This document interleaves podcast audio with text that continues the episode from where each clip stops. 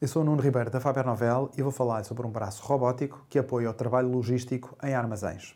Hot Toast. Fundada em 2018 por ex-alunos do MIT, a Pickle é uma startup americana de robótica que nasceu com o objetivo de transformar a logística nos armazéns. Batizado de Drill, o primeiro produto desenvolvido pela Pickle é um braço robótico concebido especificamente para colocar embalagens nas traseiras dos caminhões nas zonas de carga. Automatizando assim uma tarefa fisicamente exigente com elevadas taxas de rotatividade de empregados, o drill é capaz de arrumar por hora 1600 caixas com tamanhos diferentes e com peso até 25 kg.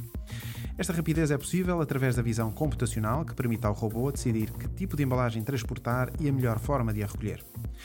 Outra das vantagens é que o braço robótico é suportado por uma base móvel com rodas, podendo facilmente ser transportado para onde for necessário. A Pickle vai começar a aceitar encomendas neste verão e as primeiras entregas estão previstas para 2022. Nascida de um spin-off do MIT, a Pickle já captou um investimento de 11 milhões e 500 mil dólares. Super Toast by Faber Novel.